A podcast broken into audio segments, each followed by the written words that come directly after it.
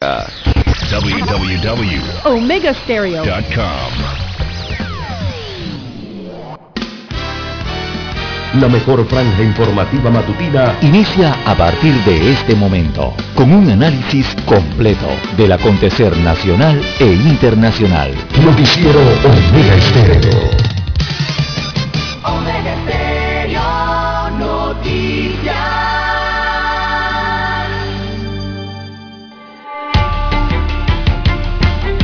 Continuación, los titulares, con los hechos que son noticias hoy.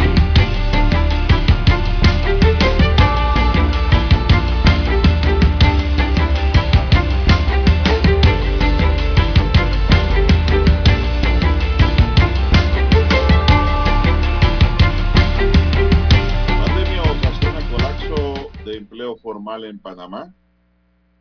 Las medidas de confinamiento, el cierre de la economía y las restricciones de movilidad han impactado a la mitad de los empleados empleos formales del sector privado. Moratoria genera ingresos por 135 millones de dólares. Pero Panamá se re- ve reducida en un 55% su aspiración presupuestaria. Instituto de Salud Mental, el infierno según sus pacientes. Guatemala da prioridad a Estados Unidos en proceso de extradición de los hermanos Martinellis. Así se ahoga la esperanza de que los hermanos Martinelli fueran o sean enviados a Panamá, que también solicitó extradición. Guatemala ha dicho que el proceso ya estaba adelantado y que la prioridad en estos casos es para Estados Unidos. La COVID-19 deja en las últimas 24 horas siete nuevas defunciones, los cuales los casos activos son 7.890. Imputan cargo a Remy Carrera por agresión a la vicealcaldesa Judy Meana en proceso desarrollado ayer en Panamá Oeste. Remy Francisco Carrera es un abogado de 40 años. Ahora enfrenta cargos de la presunta comisión de los delitos de violencia de género y actos libidinosos agravados. Alcalde de San Miguelito justificó la contratación de Ovidio Tulip Castro en su, en su planilla. Este falleció el día sábado producto de una balacera. En tanto, José Cosio es trasladado al penal de Punta Coco de nuevo, donde estaba. También tenemos el alcance de los conflictos de intereses en un análisis. Pacientes con artritis reu- reumatoide reclaman a la Caja de Seguro Social la falta de medicamentos como tocilizumab, utilizado también para la COVID-19. Se han inspeccionado más albergues en tres meses que en ocho años, dice la directora del CENIAF. Prolongar el retorno a clases genera una mayor brecha educativa en el país, dicen entendidos en la materia.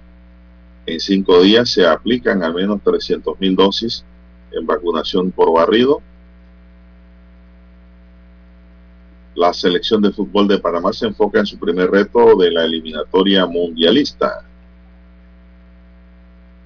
En Panamá se han logrado aplicar más de 4.6 millones de dosis de la vacuna contra la COVID-19 Y también tenemos, científicos vigilan en Sudáfrica nueva variante de la COVID-19.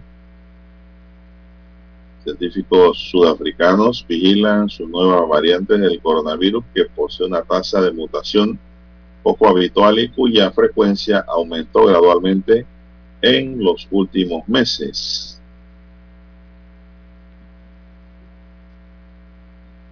Y el paso de la onda tropical generará lluvias en diferentes partes del país. Hay una nueva onda tropical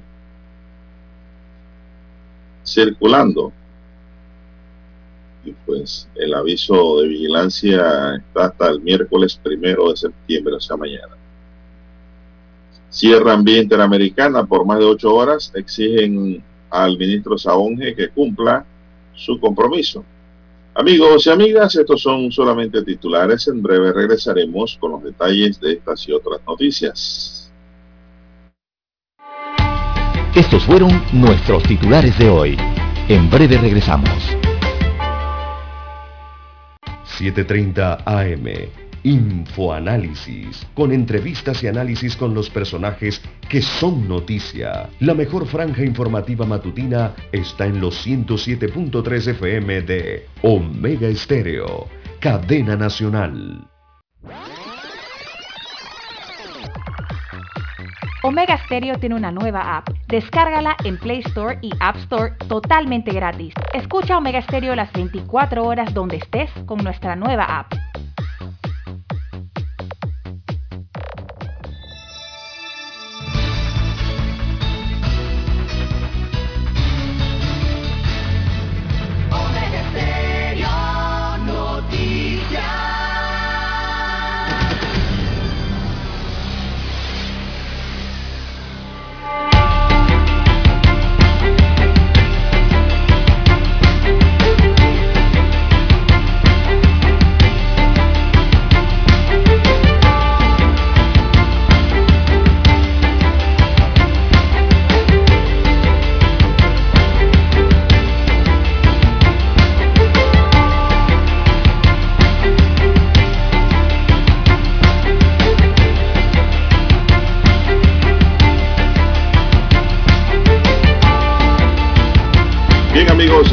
Muy buenos días. Hoy es martes 31 de agosto del año 2021.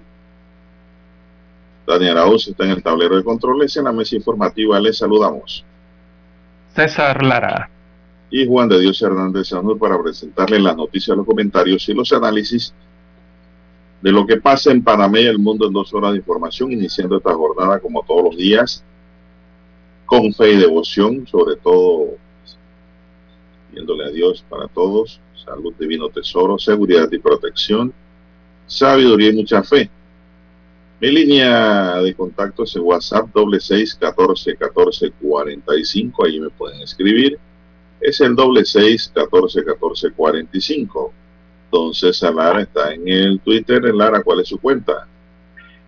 Bien, estamos en las redes sociales, en arroba César Lara R, arroba César Lara R es mi cuenta en la red social Twitter. Allí puede enviar sus mensajes, sus comentarios, denuncias, fotodenuncias, también el reporte del tráfico temprano por la mañana. Recuerde esos incidentes o bueno, ya los accidentes, usted los puede reportar allí, información que le sirve al resto de los conductores. Buenos días a usted, Daniel, a usted, don Juan de Dios, a todos los amigos oyentes que nos escuchan a nivel de todas las comarcas, todas las provincias, a través de dos eh, frecuencias aquí a nivel nacional. También los que están fuera de fronteras, conectados en la magia del ciberespacio, en el internet, omegaestereo.com, allí es la web de la estación. También los que ya eh, nos escuchan a través del apps de Omega Stereo, si usted no lo ha descargado, bueno, todavía tiene oportunidad desde su tienda favorita descargarlo a su dispositivo móvil también a los amigos oyentes que nos sintonizan en su televisor. Sí, en Tigo, televisión pagada a nivel nacional, el canal es el 856 de Tigo, en televisión pagada por cable a nivel nacional. Buenos días, don Juan de Dios. ¿Cómo amanece para este martes 31 de agosto? Bueno, muy bien, aquí con el informe epidemiológico en la mano.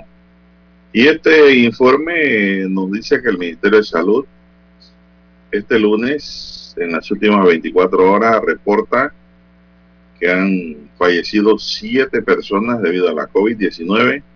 Además, se actualiza una defunción de fechas anteriores, lo que implica que son ocho fallecidos, lo que totalizan 7.054 muertes acumuladas debido al nuevo coronavirus por una para una letalidad de 1.5%. En Panamá, de acuerdo con el Ministerio de Salud, se contabilizan 444.093 pacientes recuperados de la enfermedad y los casos activos ahora están en 7.890, mientras se detectaron 371 casos positivos nuevos para un total acumulado de 457.037. Por otro lado, se aplicaron 5.033 pruebas para detectar a los infectados con el virus. Se mantiene un porcentaje de positividad de 7.3%. En tanto, en aislamiento domiciliario se reportaron 7.500 personas, de las cuales 7.261 se encuentran en vivienda y 239 en los llamados hoteles hospitales. Además, los hospitalizados son 390, de ellos 295 se encuentran en una sala y 95 en la unidad de cuidado intensivo. El informe general que nos brinda el Ministerio de Salud. No sé si tienes algún dato adicional, don César, sobre esta información. Bueno, solo recordar el tema de la eh, positividad está en 7%, arriba del 7%. 7.3 eh, es lo que reveló la positividad eh, el día de ayer, de acuerdo a las pruebas eh, realizadas.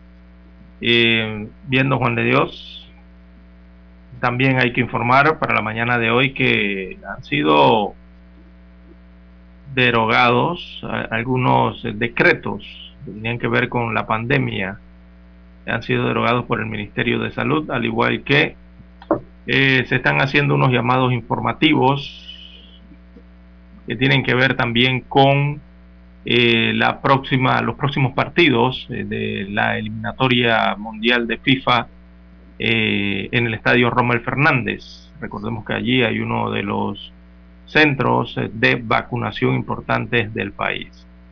También el gobierno derogó el cuestionado decreto que establecía la obligatoriedad de realizar pruebas COVID-19 para movilizarse dentro del país.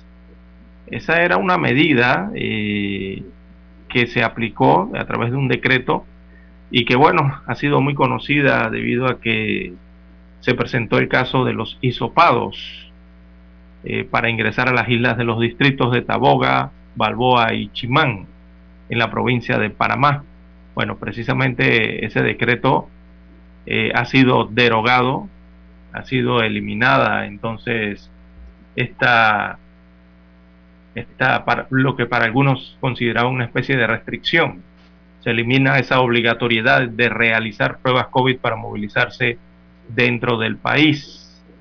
Eh, según se establece en un nuevo decreto ejecutivo que es el 832 del día 30 de agosto. El día de ayer fue publicado en Gaceta Oficial, así que esa medida deroga el decreto ejecutivo 1690 del 29 de diciembre del 2020, que establecía lo que denominaban medidas de prevención en lugares o áreas con bajos índices de contagio de la enfermedad dentro del país. También eh, se derogó el artículo 3 de paso allí del decreto 816 del 6 de agosto del 2021. Ese era el decreto o el artículo que establecía esta serie de requisitos eh, que denominaban preventivos para que las personas ingresaran a los corregimientos de Taboga Cabecera, también el de Otoque Occidente, el de Otoque Oriente en el distrito de Taboga y en los distritos de Balboa y Chimán que incluyen las otras islas ¿no? del Pacífico que son la isla de Contadora, la de San José, del Rey, Saboga en la provincia de Panamá. Eso ha sido eliminado, eso ha sido derogado, don Juan de Dios. Bueno, Lara, los que nos siguen todos los días, los que nos escuchan, nos darán la razón de que en esta mesa dijimos que no tenía sentido esa petición de hisopados para los isleños. Por la sencilla razón de que no hay fueron ni privilegios ni discriminación, Lara en todo el territorio nacional, ya que si usted no le pide un hisopado porque va para Capira o va para Río Alto, Coclé, ¿por qué le van a pedir un hisopado a los que van para las islas si son isleños, son residentes del área? Eso lo dijimos aquí hace un par de semanas y vemos como que teníamos razón cuando se planteó eso. Y el gobierno ha cambiado ahora sí las reglas para, sobre todo para los isleños, Lara. son eh. panameños que están dentro del territorio nacional. Así es. Y una era una especie de, de obligatoriedad. Bueno, aquí muchos lo consideraban una restricción a la movilidad, eh, pero hacia esas islas del Pacífico específicamente, ¿no? Eh, no así, como usted bien señala, eh, don Juan de Dios, se exigía esto de el isoparse o de realizarse estas pruebas COVID-19, no se exigía para el resto de las islas que componen la República de Panamá, porque hacia, Cari hacia eh, Coiba viajaban las personas sin necesidad de esto, de, hacerse esa prueba. A Isla Iguana, igual. Eh, a cualquier otra isla que tiene que ver en, en, Bocas del Toro, ocurría igual, la gente viajaba sin realizarse esta prueba. Isla Grande, a las islas del archipiélago de, de, de, Gunayala, también se viajaba sin esta obligatoriedad. Eh, estaba prácticamente o era, llegó a convertirse casi que en una exclusividad hacerse esa prueba para viajar hacia estas islas del Pacífico en la provincia de Panamá. Así es. Vamos a una pausa, don Daniel, y volvemos. Noticiero Omega Estéreo. La mejor franja informativa matutina está en los 107.3 FM de Omega Estéreo, 530 AM. Noticiero Omega Estéreo presenta los hechos nacionales e internacionales más relevantes del día. 730 AM. Infoanálisis. Con entrevistas y análisis con los personajes que son noticia. De 8 y 30 a 9 y 30 de la mañana, sin rodeos, con Álvaro Alvarado. De lunes a viernes por Omega Estéreo.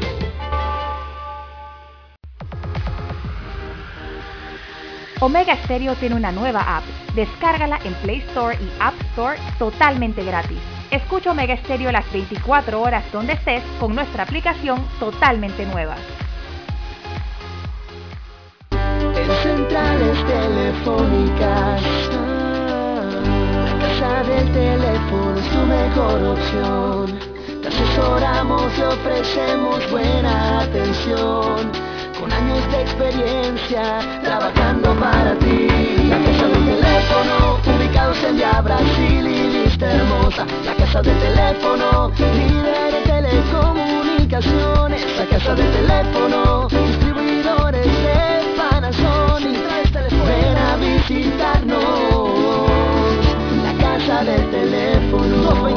229-0465, lcdtcorp.com, distribuidor autorizado Panasonic. Para anunciarse en Omega Estéreo, marque el 269-2237. Con mucho gusto le brindaremos una atención profesional y personalizada. Su publicidad en Omega Estéreo. La escucharán de costa a costa y frontera a frontera. Contáctenos 269-2237. Gracias.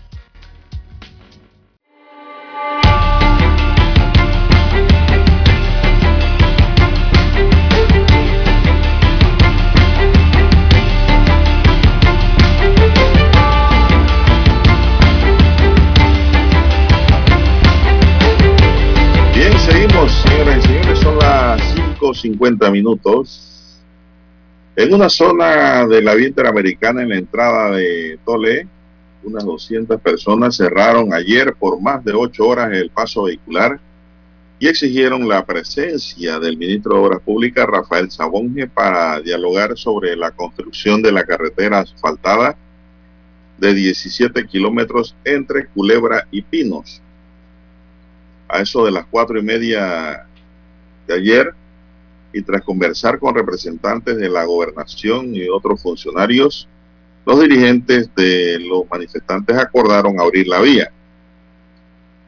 El maestro Víctor García, uno de los dirigentes de esas manifestaciones, dijo que además de la construcción de esa carretera de Llano Culebra, piden un zarzo sobre el río Tabasará y el que está sobre el río Cubíbora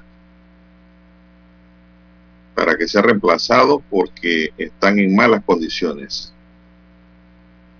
García expresó que el cierre se alargó porque originalmente Sabonge y una comisión estatal de funcionarios se reuniría con el pueblo para informarle del avance de la construcción de dicha carretera, reunión que este lunes no se dio. Ha sido un total engaño porque no llegó el ministro al área, dijo. Se había programado para la mañana de este lunes desde hace varios días.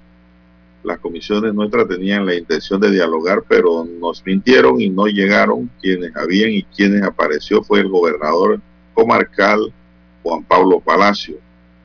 Por su parte, el gobernador Palacio aceptó que hay que hacer los trabajos exigidos por la población, pero no a la velocidad que ellos desean, porque no se puede todo el funcionario.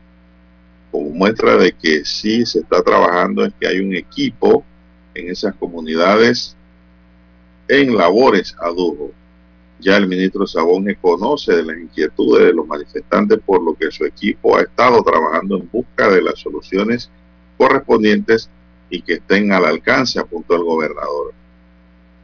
García subrayó que tras conversaciones con representantes gubernamentales y los dirigentes de esas manifestaciones, acordaron para este jueves 2 de septiembre reunirse en la comunidad de Las Trancas, área comarcal Nuevo Bulé, en que estarán presentes la viceministra o el ministro de Obras Públicas, señaló. Esto fue ocho horas más de tranquilara. el día de ayer, eh, don Juan de Dios. Bueno, los manifestantes siguen lo mismo, piden la presencia del ministro de Obras Públicas, eh, él es Rafael Sabonge, y también la presencia del presidente de la República, Laurentino Cortizo demandando la construcción de carreteras de asfalto allá que van de irían de Llano Culebra hasta Cuatro Pino, esto hasta eh, Chichica en Demuná. Eh, por su parte, la Cámara de Comercio, Industrias, Agricultura y de Turismo también rechazó enérgicamente, el capítulo de Chiriquí en este caso, rechazó enérgicamente una vez más las medidas de cierre adoptadas por los grupos indígenas de la comarca Navebulé allí a la altura de la Panamericana. Eh, vulnera todo eso, señala la Cámara de Comercio, el derecho al libre tránsito eh, establecido en el artículo 27 de la Constitución de la República de Panamá. Y eh, señalan, esto ha traído enormes pérdidas a los productores de la provincia, inadmisible, señalan que se den esos tipos de hechos y se sigan registrando de esa manera en nuestro país. Y pidieron a las autoridades que adopten las medidas correspondientes cada vez que ocurre esto para evitar que la población primero se sienta atemorizada eh, o secuestrada por estos grupos minoritarios eh, que con cada cierre entonces generan diariamente una pérdida económica calculan en Chiriquí los comerciantes de unos 5 millones de dólares diarios al sector agrologístico de esta provincia, la más occidental del país. Bien, esperemos también pues que haya respuesta y que entiendan cómo es la respuesta, que no es de ya para allá, como dijo el gobernador Palacio, que se está trabajando pero no al ritmo que ellos quieren. Lo importante es que haya una respuesta.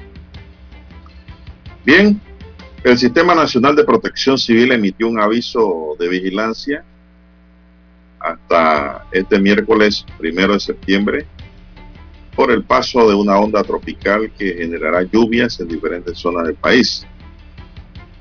Aviso de vigilancia por el paso de la onda tropical número 32 y su interacción con los sistemas de baja presión y la zona de convergencia intertropical, informó el SINAPROC en sus redes sociales. Además adelantó que la hidrometeorología de TESA prevé lluvias sobre el territorio nacional hasta mañana.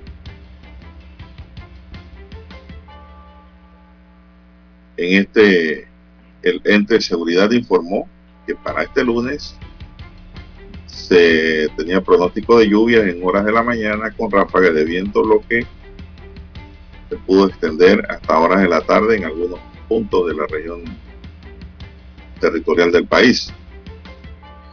La región metropolitana Colón, Coclé, Veragua, Herrera y Los Santos están entre las regiones que se pueden ver afectadas por el mal tiempo, César. Así es, y todo esto está ocurriendo, don Juan de Dios. Bueno, eh, en cuanto a la, a la onda tropical eh, número 32, pero hay que informar que esta mañana se formó una nueva tormenta tropical en el Caribe, don Juan de Dios, que se suma a ¿Ah, esta situación.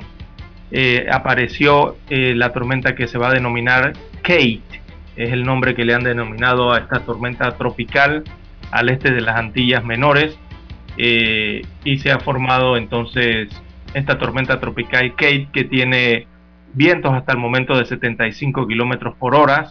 Eh, hay rachas superiores según los eh, hidrometeorólogos caribeños, por lo que se convierte, repito, en la tormenta tropical Kate, que es la, la es la número 11 que se forma en esta temporada. Así que se ha formado esta tormenta, don Juan de Dios, se estaba monitoreando esto en el Caribe, eh, habían dos que se estaban monitoreando, esta depresión tropical y otra más arriba hacia el Atlántico Norte, así que esta es la primera que se logra formar, ya tenía nombre denominado y es Kate. Más arriba en el Atlántico Norte eh, se está monitoreando otro frente que hay que podría también convertirse en un ciclón tropical. A ese le tienen separado el nombre de Julián. Así que, don Juan de Dios, eh, tenemos nueva tormenta tropical y va por las Antillas, eh, va un poco más allá de, pasará eh, un poco más allá de República Dominicana, don Juan de Dios. Así que está bastante alejada de Panamá, pero bueno, todo esto modifica las condiciones de, la región en cuanto a, a, hidrometeorología. Seguramente tendremos más lluvias combinadas, ¿no? Sumadas con la otra onda eh, tropical, la número 32 que usted señala? Bueno, es temporada de lluvias, temporada de siempre cargar un paraguas. Y de huracanes, don Juan de Dios, es temporada de huracanes. Zapote, hay que pues, prevenir, estar pendiente de la información, estar pendiente de lo que informa el SINAPRO y ETESA, pendiente de las redes sociales, Lara, para que no sea sorprendido en lugares inundables. Eso es lo que hay que estar siempre pendiente. Y si está lloviendo, no salir Lara de la casa si no es nada urgente. Esa es la primera regla. Si es algo que usted puede hacer después, que es en su casa o que es en su oficina, en su trabajo, que es donde usted se encuentre, para evitar pues complicaciones en la vía. Eso es lo que uno le puede decir, le puede aconsejar a la gente. Porque cuando llueve fuerte en Panamá, Lara, se puede decir que todo se paraliza. Bien, son las seis en punto de la mañana, vamos a hacer un alto para escuchar nuestro himno nacional.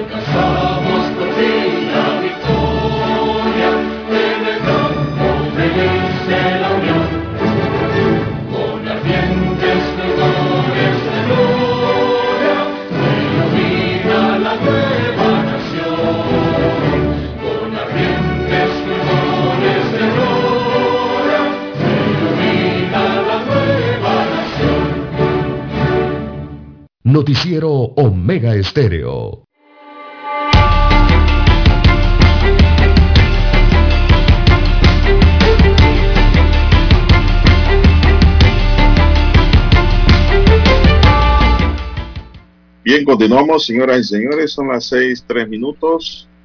Aunque las autoridades judiciales de Guatemala ya recibieron formalmente la solicitud de Panamá para extraditar a los hermanos Luis Enrique y Ricardo Martinelli Linares, la petición que hizo Estados Unidos para que los extraditen a ese país tiene prioridad. Recordemos que eso era un tema de análisis y de debate por diversas personas, diferentes medios, de quién tenía la prioridad.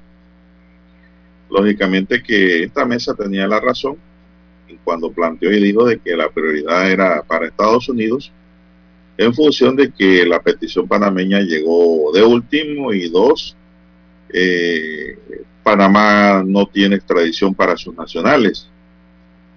Y ocurrido eso, entonces significaría que la justicia de los Estados Unidos se quedaría en el aire esperando a que los panameños viajen allá, los extraditen si eran traídos a Panamá como país requirente razón por la cual, pues, lógicamente aplicaron eh, el principio ese de prioridad, que también se lo aplicaron, recordemos, a Manuel Antonio Noriega, cuando lo requerían aquí, y Francia también lo requería, no había que ir muy lejos. Y así, pues, otros ejemplos más. Ayer el secretario general de la Procuraduría de Guatemala, Ángel Pineda, detalló el proceso de extradición está ya en fase final. Según el funcionario que vino a Panamá para un encuentro regional de procuradores, la Procuraduría de Guatemala recibió de manera formal la solicitud de Panamá, pero según la normativa internacional, atenderán primero la solicitud que presentó Estados Unidos el 3 de julio de 2020. Así, así lo dio a conocer esta mesa cuando dimos las explicaciones don César sobre el tema de que Panamá estaba pidiendo también la extradición por eh, el caso Blue Apples de los hermanos Martinelli. Panamá pidió la extradición un año después con el fin de que los hermanos comparecieran a juicio por el soborno denominado caso Blue Apples. Pineda dijo que están a la espera del pronunciamiento de los tribunales debido a la presentación de varios recursos que hizo la defensa de los Martinellis para evitar esa extradición. Sabemos que está en la fase final para que se emita la resolución correspondiente para la extradición, dijo el funcionario guatemalteco. Así que eso es lo que hay, Lara. Estados Unidos solicitó la captura y extradición de estas personas por la presunta comisión de varios delitos ligados al blanqueo de capitales en Estados Unidos. No sé si tienes algo más de eso, si no, nos vamos inmediatamente a otra materia. Esperar que los procesos continúen, don Juan de Dios. Eh, bien, don Juan de Dios, las seis, seis minutos eh, de la mañana en todo el territorio nacional.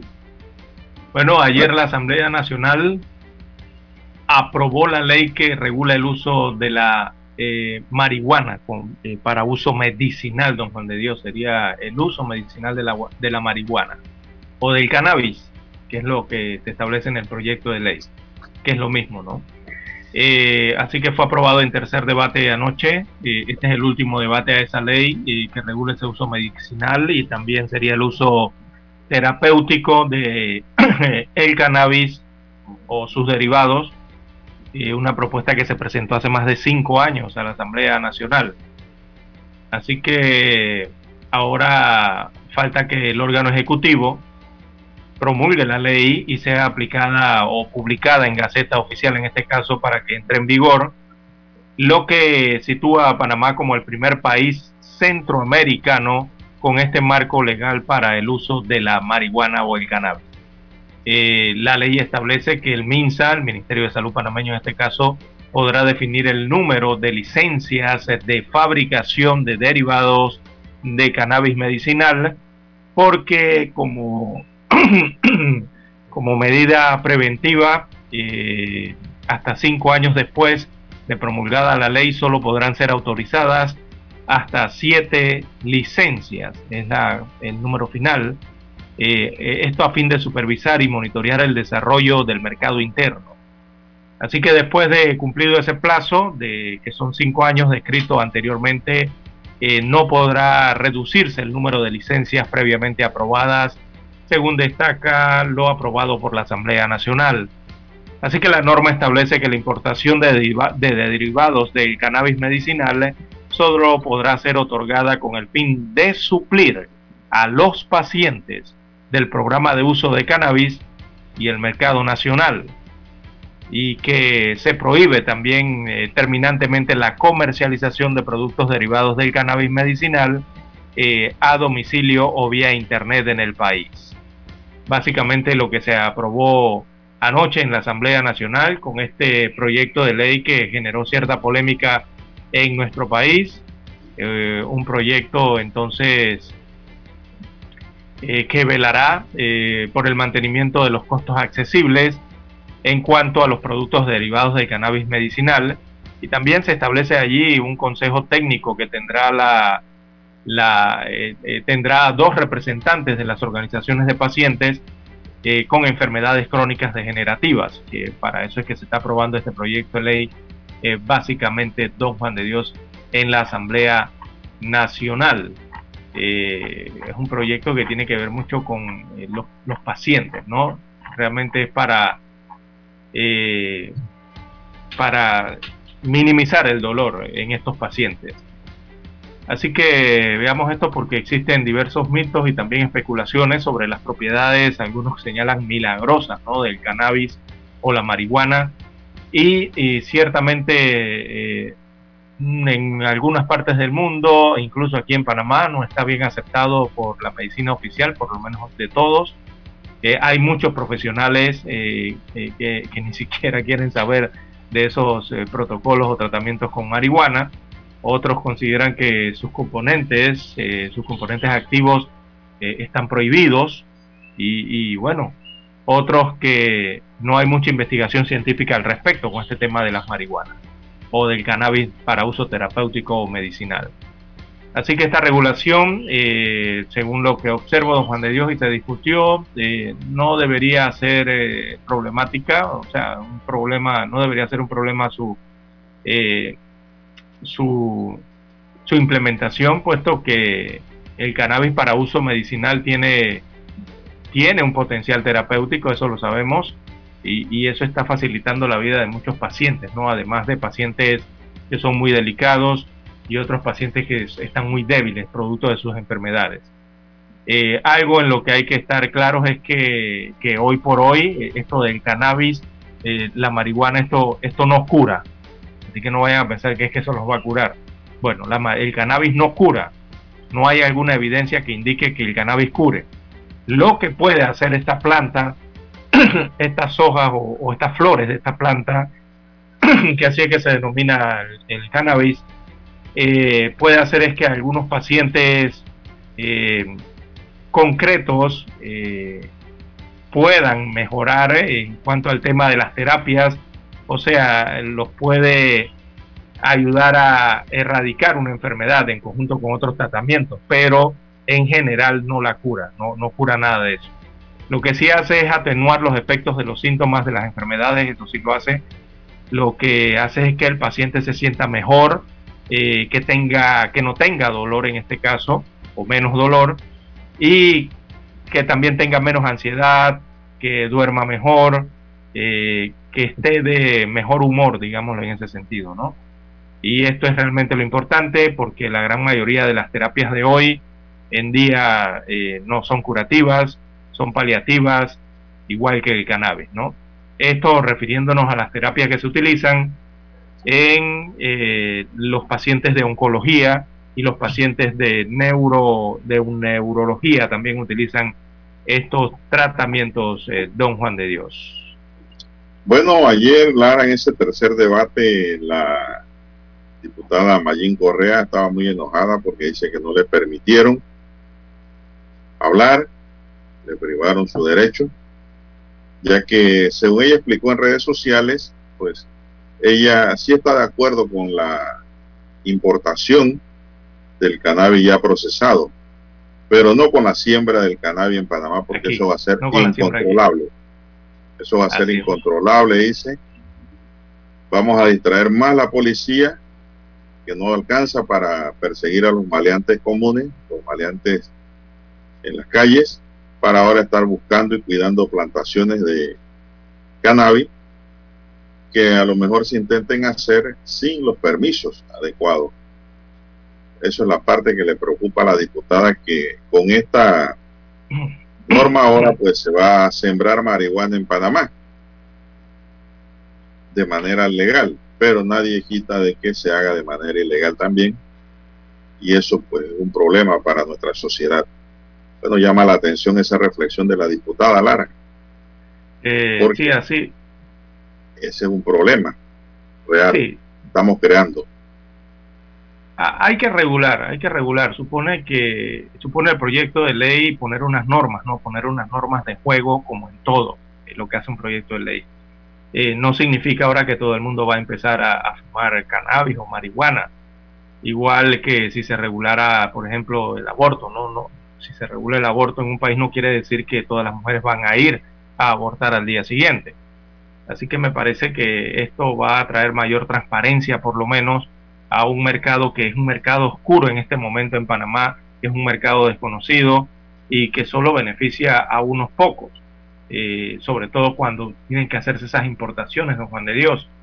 Eh, hay pacientes que no tienen la capacidad de poder importar, comprar afuera estos productos eh, para los tratamientos que requieren, porque esto se utiliza eh, eh, para el tema de los cáncer, los pacientes que eh, padecen de cáncer y los pacientes también que enfrentan enfermedades degenerativas o neuropatías. esas neuropatías, recordemos, producen mucho, mucho dolor al paciente, dolores crónicos y, hasta inflamaciones, ¿no? Por ejemplo, la esclerosis múltiple, la artritis reumatoide, y allí es donde se utilizan entonces estas, eh, estos tratamientos que tienen que ver con el cannabis, además de, inhibir las náuseas y los vómitos que producen las quimioterapias en, en los pacientes oncológicos. Reitero, la preocupación de la diputada es porque se siembre sin control marihuana en el país y se distraiga la seguridad, la policía vigilando a los que siembran. Ella está de acuerdo en que se importe el medicamento. Ella apoya el proyecto con la importación del medicamento. Y además dice que se venda en un precio justo, porque en Panamá las medicinas están caras. Las medicinas más caras del mundo las venden en Panamá a ciencia, ojo, ciencia y paciencia de los gobernantes que han pasado y siguen gobernando ahora con nuevas ideas, pero con la misma trazabilidad en cuanto al precio exagerado de los medicamentos. Somos Omega Estéreo. 40 años siendo la cadena nacional en FM Estéreo, pionera en Panamá. Desde los estudios de Omega Estéreo, establecemos contacto vía satélite con la voz de América. Desde Washington, presentamos el reportaje internacional.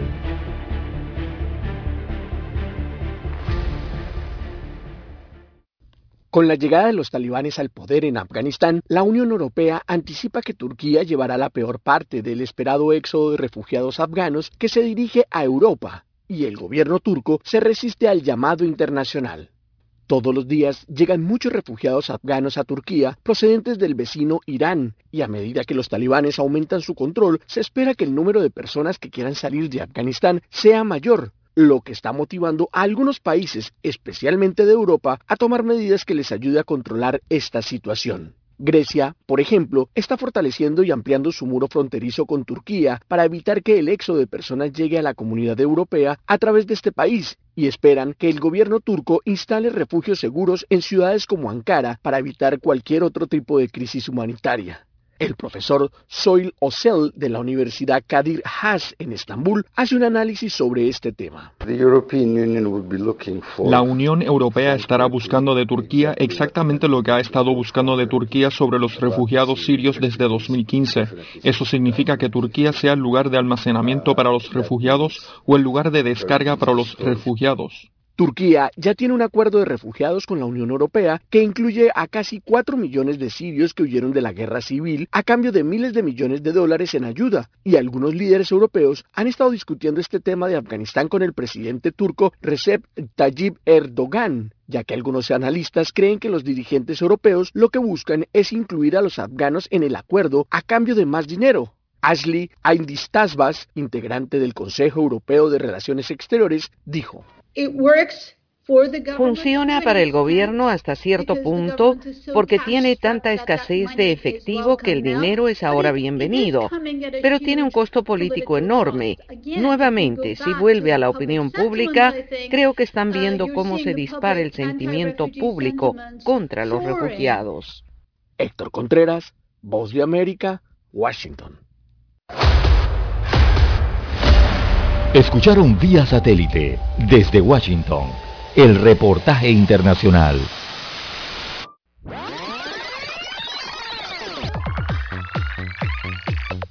Omega Stereo tiene una nueva app. Descárgala en Play Store y App Store totalmente gratis. Escucha Omega Stereo las 24 horas donde estés con nuestra aplicación 100% renovada.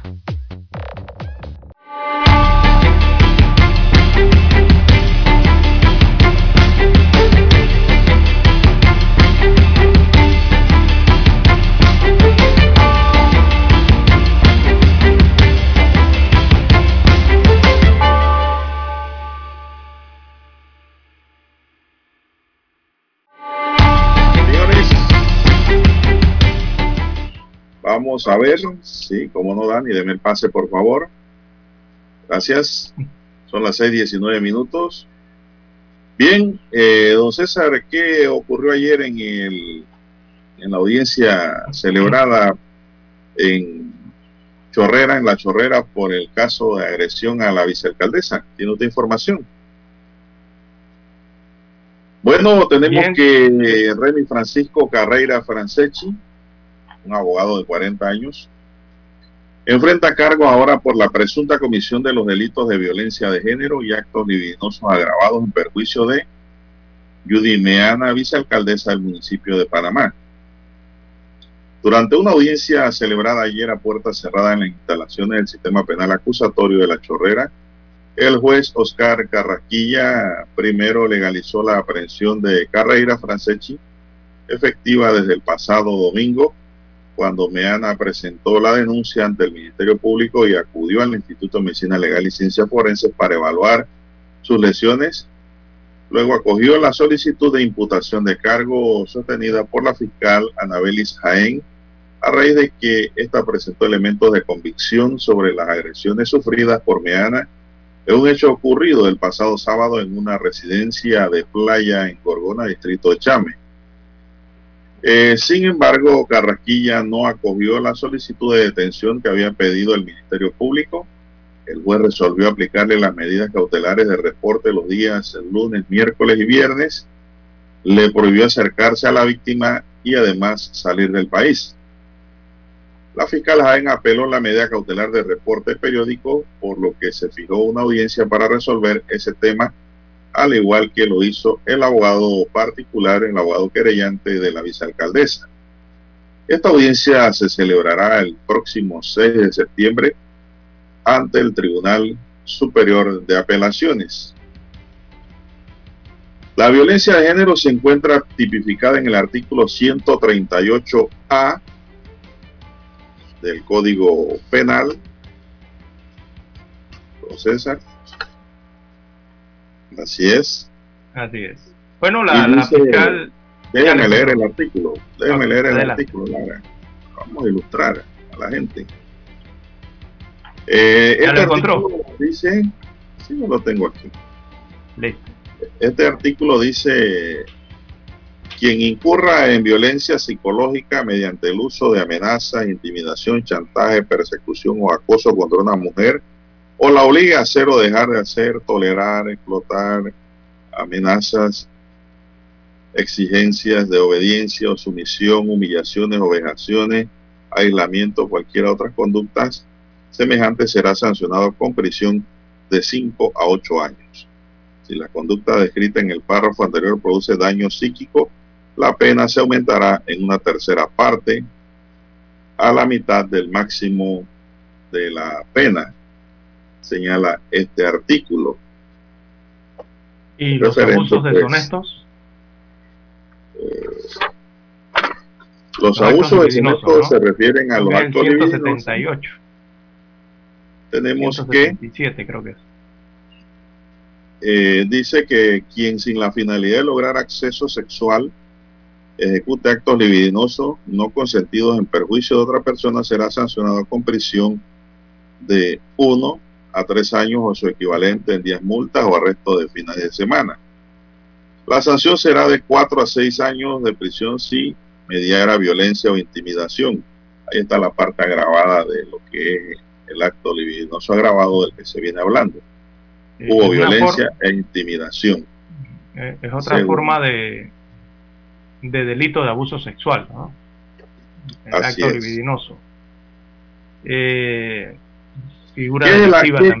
¿qué, es el acto libidinoso en sí, Lara? Es la pregunta, ¿no? Ese delito también es conocido como abusos deshonestos. Lujuria. Y constituye una forma de los delitos de abuso sexual eh, tipificado pues, en el Código Penal panameño en su artículo 177, como ya lo hemos dado a conocer. Así es. Eh, eh, eh, son esos actos que, que tienen connotación de, de, lujuria, don Juan de Dios. claro, sin llegar al tema estos de penetraciones carnales o sexuales. pero sí tiene que ver con la lujuria. Allí estos actos, actos deshonestos o actos libidinosos, ¿no? Eh, eh, comportamientos entonces en perjuicio de, una persona, ya sea mayor o menor de edad o, o, en cuyo caso constituye un agravante, ¿no? Si se presenta así, eh, específica entonces esta figura delictiva que conlleva a un aumento de pena. Así que, que, las características de la lujuria entran allí también en ese tipo de comportamiento, ¿no? Ilícito. Así es. Eso es, eh, eh, eh, eso es viene siendo como sentir la, placer de carácter sexual al realizar actos que tienen que ver ya con cosas, con, con, manoseos, con tocamientos en áreas del cuerpo de la persona o de la víctima en este caso, que pertenecen ya a, su integridad sexual, ¿no? A, la indemnidad sexual de todo ser humano. Eh, básicamente tiene que ver eh, eh, con esos comportamientos. Eso ahí es lo que enmarca los aspectos de los actos libidinosos. Bueno, así es. eso fue lo que ocurrió ayer en el sistema penal acusatorio de Panamá Oeste. Y se, se prendieron las redes, Lara. Se prendieron las redes porque la gente esperaba o sea, el público que siempre juzga ahora en internet. Sí, los juicios, los tribunales de redes estaban diciendo de que había que dejarlo preso. no, eso tiene su proceso. Que había que castigarlo, dice. Eh, carrera. Pero digo, lo que ocurrió es parte del proceso ayer. Eh, la fiscal pidió una detención provisional y el juez pues eh, no accedió a esa petición y decidió eh, permitirle la libertad bajo el compromiso de presentarse a firmar tres días a la semana.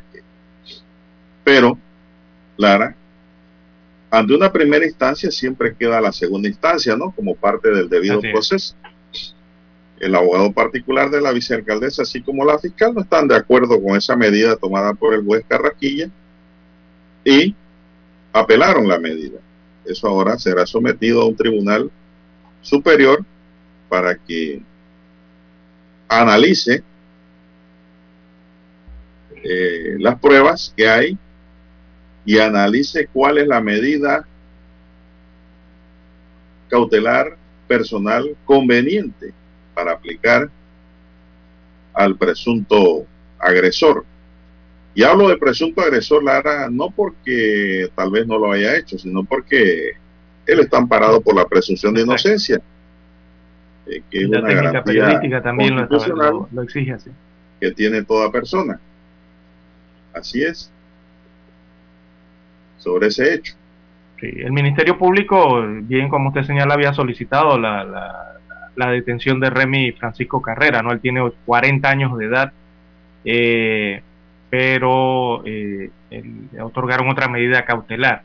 En cuanto a la, a la víctima en este caso, que es la vicealcaldesa Judy Meana, eh, allí Medicina Legal eh, le otorgó ocho días de incapacidad a, Meana, eh, provisionalmente, de carácter provisional, ocho días, ya que Meana debe ser atendida por un médico especialista otorrinolaringólogo según explicó el Ministerio Público, así que le falta esa otra especialidad que la tiene que atender. Eh, también el Ministerio Público señala que Carreira Franceschi supuestamente agredió física y verbalmente a su expareja, golpeándola en diferentes partes del cuerpo, según destacaba el Ministerio Público en los trámites que se realizaron el día de ayer. Así que así está la situación. Entonces, eh, con el proceso que se le sigue a este hombre de 40 años de edad, eh, que supuestamente entonces agredió a esta dama eh, el pasado fin de semana en la provincia de Panamá Oeste. Así es, bueno, lo que también quiero decir, Lara, que esto no es una condena, la gente se confunde. La gente confunde las medidas cautelares con lo que son las condenas. Las medidas cautelares son medidas de protección aplican los jueces y medidas, eh, diríamos nosotros, de conservación del proceso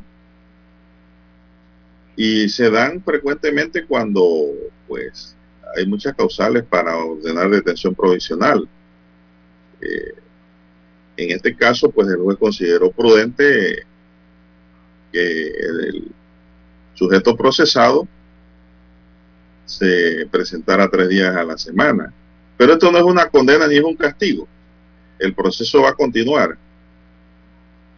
Dentro de los seis meses que, sí, dentro de los seis meses que habitualmente dan los jueces de garantía a los fiscales para concluir la investigación, después vienen las fases ya correspondiente a lo que es el proceso en sí, al final sale una sentencia.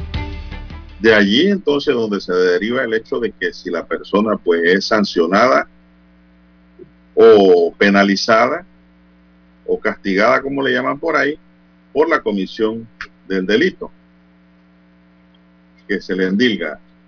En ese sentido pues ahora solo se debatió una medida cautelar.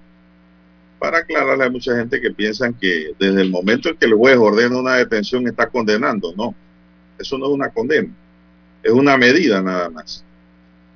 Y en este caso esa medida que otorgó el juez va a ser revisada por un tribunal superior para ver si era congruente ¿no? con el hecho investigado y tratado en el sistema de garantía procesal. Vamos a una pequeña pausa y regresamos. Noticiero Omega Estéreo, 7:30 AM. Infoanálisis, con entrevistas y análisis con los personajes que son noticia. La mejor franja informativa matutina está en los 107.3 FM de Omega Estéreo, cadena nacional. Desde los estudios de Omega Estéreo, establecemos contacto vía satélite con la voz de América. Desde Washington, presentamos el reportaje internacional.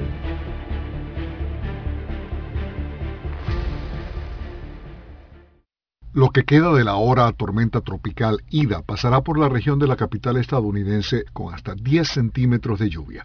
El servicio meteorológico emitió alerta de inundaciones para la región en las próximas horas en áreas de los estados de Maryland y Virginia que rodean la capital Washington DC e incluso la ciudad de Baltimore. Hacia el sur, casi todo el estado de Luisiana perdió energía eléctrica el lunes después de que el huracán inundó comunidades en la región de Nueva Orleans y su costa. La empresa de energía Entergy dijo que las áreas más afectadas podrían pasar semanas sin servicio eléctrico. La Administración Federal para el Manejo de Emergencias, FIMA, por sus siglas en inglés, envió 3.600 miembros de su personal y 3,4 millones de comidas al área devastada por la tormenta. La tormenta impactó en Luisiana exactamente 16 años después de que el huracán Katrina, una de las tormentas más catastróficas y mortales jamás registradas, azotara la costa del Golfo de México y aproximadamente un año después del huracán categoría 4 Laura. Alejandro Escalona, Voz de América. Escucharon vía satélite desde Washington el reportaje internacional.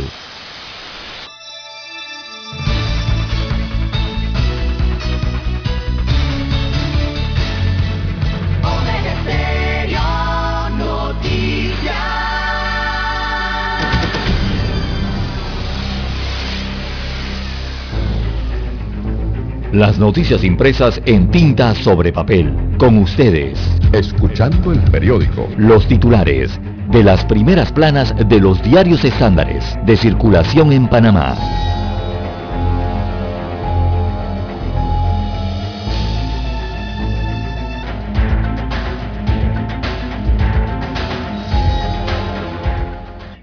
Bien, amigos oyentes, el diario La Estrella de Panamá titula para este martes 31 de agosto del año 2021, Universidades oficiales en aprieto por incremento de matrículas.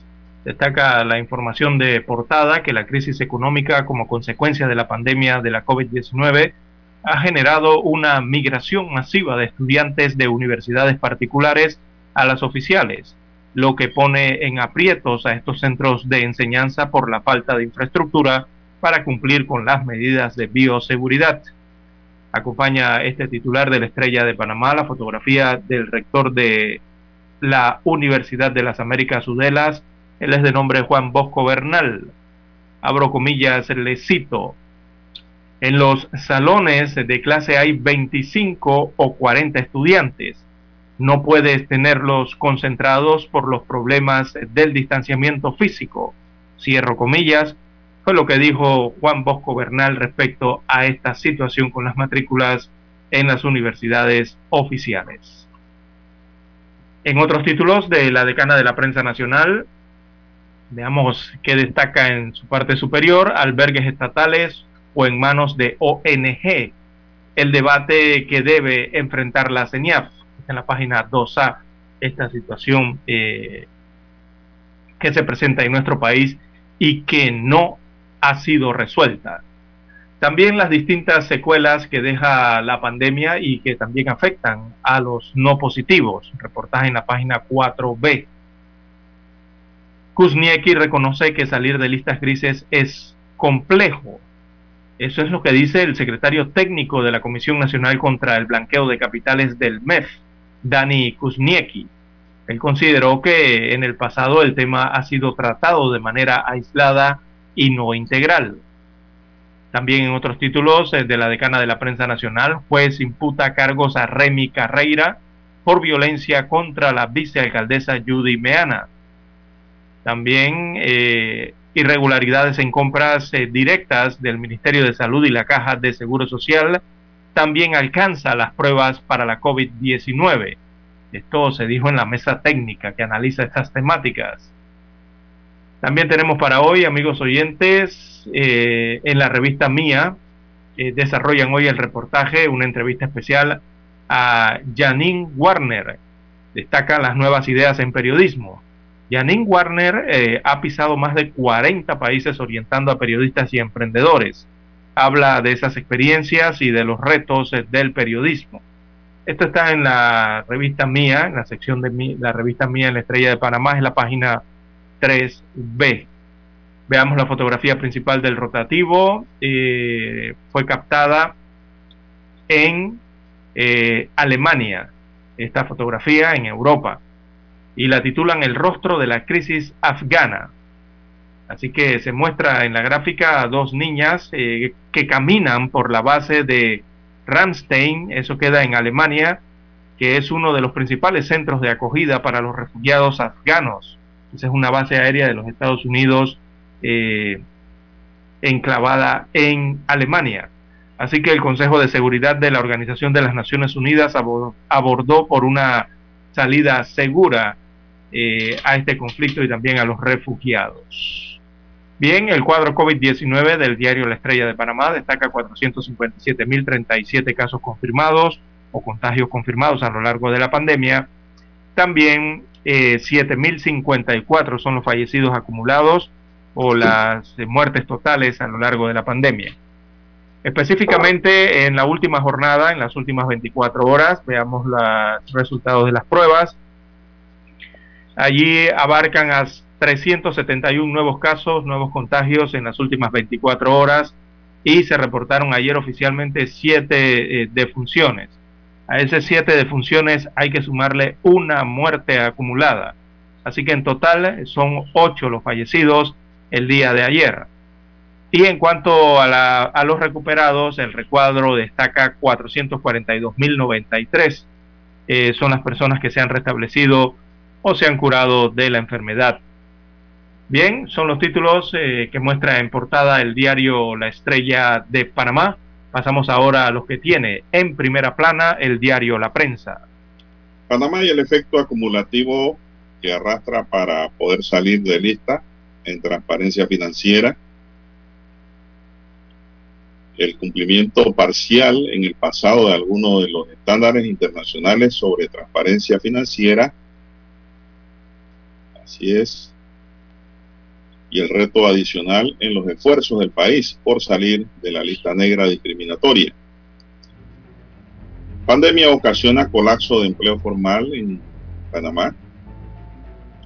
Moratoria genera ingresos por 135 millones de dólares en tributación pero Panamá ve reducido un 55% su aspiración presupuestaria. Estamos hablando de la Autoridad para la Asociación de Inversiones y Promoción de Exportaciones. Recibió un recorte presupuestario.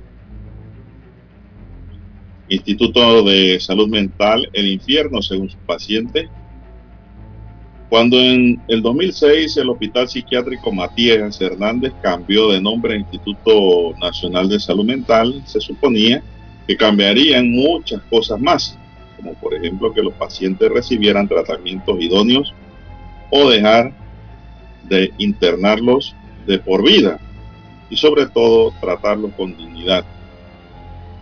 Las cosas no han sido así, por lo que se ve. Guatemala da prioridad a Estados Unidos en proceso de extradición de los hermanos Martinelli. Viajeros vacunados quedan exonerados de presentar pruebas de la COVID-19. La COVID-19 deja en las últimas 24 horas 7 nuevas defunciones y un rezagado. Los casos activos son 7.890. Se detectaron 371 casos positivos nuevos. Imputan cargos a Remy Carreira por agresión a la vicealcaldesa Judy Meana en proceso penal. Alcalde San Miguelito justificó la contratación de Tulip, Ovidio Tulip Castro, dentro de la planilla de este municipio. Tanto José Cosio es trasladado al penal de Punta Coco. Hubo un error en el cómputo de la pena, dicen. José Escocio, señalado en la, por las autoridades como líder de pandilla, fue enviado nuevamente a la isla penal de Punta Coco luego de que el pasado sábado fuese detenido en Costa del Este cuando transitaba con un vehículo de vidrio blindado.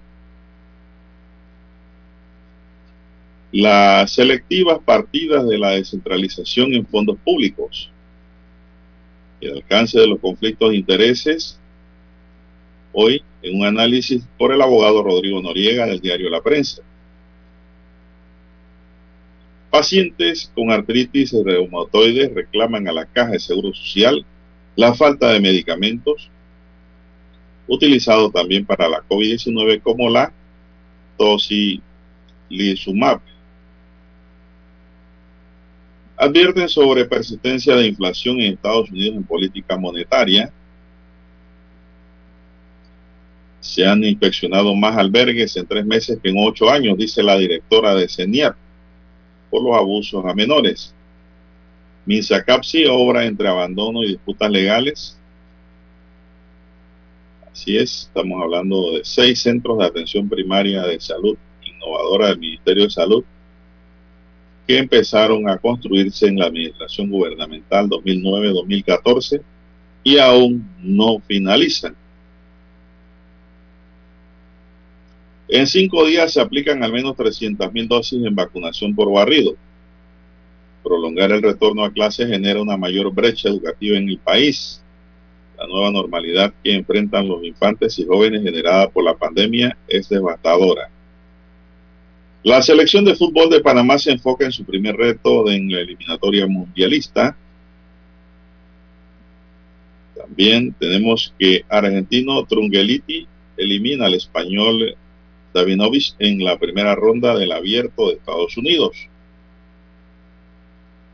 En Panamá se han logrado aplicar más de 4.6 millones de dosis de la vacuna contra la COVID-19 récord de contagios diarios por coronavirus se da en Israel. Israel alcanzó un récord de contagios diarios por la COVID-19 desde el inicio de la pandemia, con cerca de 11.000 casos registrados la víspera del inicio del año escolar, anunció el Ministerio de Salud de ese país. Científicos vigilan en Sudáfrica nueva variante de la COVID-19. Y también Pemex restablece producción de crudo tras incendio. Asamblea aprueba en tercer debate el proyecto que regula el uso medicinal del cannabis en Panamá. Cierran la vía interamericana por más de ocho horas, exigen al ministro Sabonge que cumpla sus promesas. Y dos exaltos mandos militares serán jugados por genocidio en Guatemala. Amigos y amigas, estos son los titulares para hoy del diario La Prensa y concluimos así con la lectura de los titulares correspondientes a la fecha. Vamos a una pausa y regresamos. Hasta aquí, escuchando el periódico. Las noticias de primera plana, impresas en tinta sobre papel.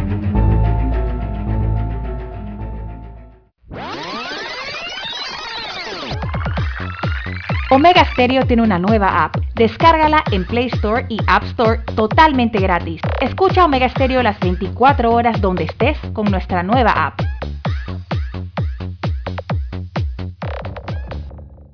Para anunciarse en Omega Estéreo, marque el 269-2237.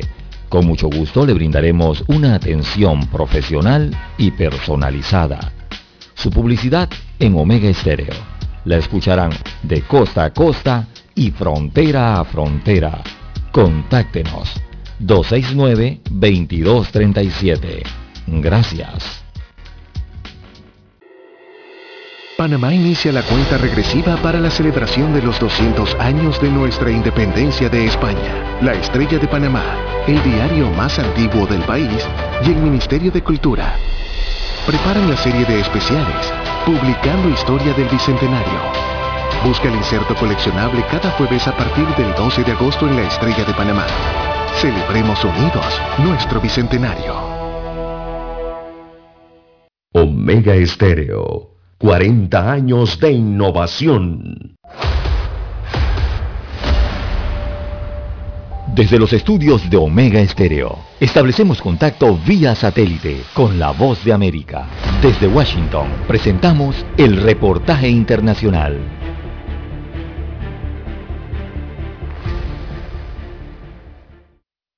Tras la publicación del diario The New York Times sobre supuestos vínculos del presidente de Guatemala, Alejandro Yamatei, con la recepción de una alfombra con dinero ilícito, según información proporcionada por el ex fiscal Juan Francisco Sandoval, quien fue destituido y ahora permanece en Estados Unidos, el portavoz del Ministerio Público, Juan Luis Pantaleón, indicó que el ex fiscal Sandoval nunca informó de esa declaración cuando estaba al frente de la Fiscalía Especial contra la Impunidad. El fiscal Curruchiche actual encargado de la FESI solicitó informe a todas las agencias de la Fiscalía mediante el cual se estableció que no existe ningún registro de investigación respecto al tema. Para el analista político Francisco Quesada, la denuncia mediática de momento no tiene validez, pero sí tiene repercusiones para Guatemala a nivel internacional. Todo esto que se maneja mediáticamente, no le damos el beneficio de la duda hasta que no se valide. Lamentablemente el prestigio de Guatemala es el que se pone en juego, el prestigio de la mayoría de los guatemaltecos que no están en esa contienda,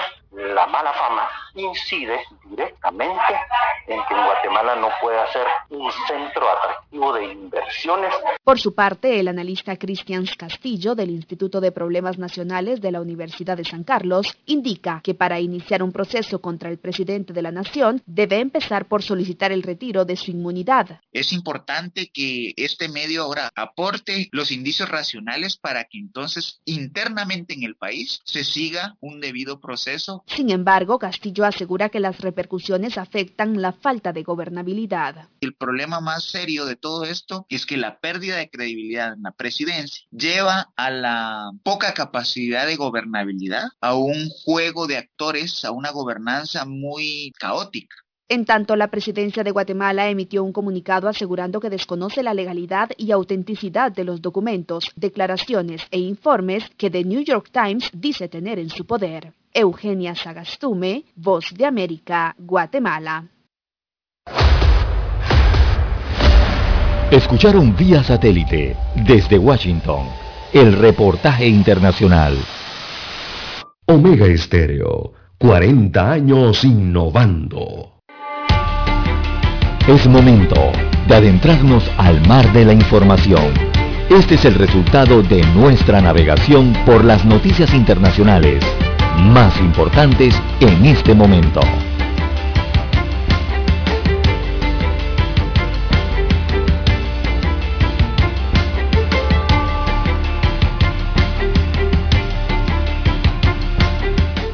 Bien, amigos oyentes, las 6:49, 6:49 minutos eh, de la mañana en todo el territorio nacional.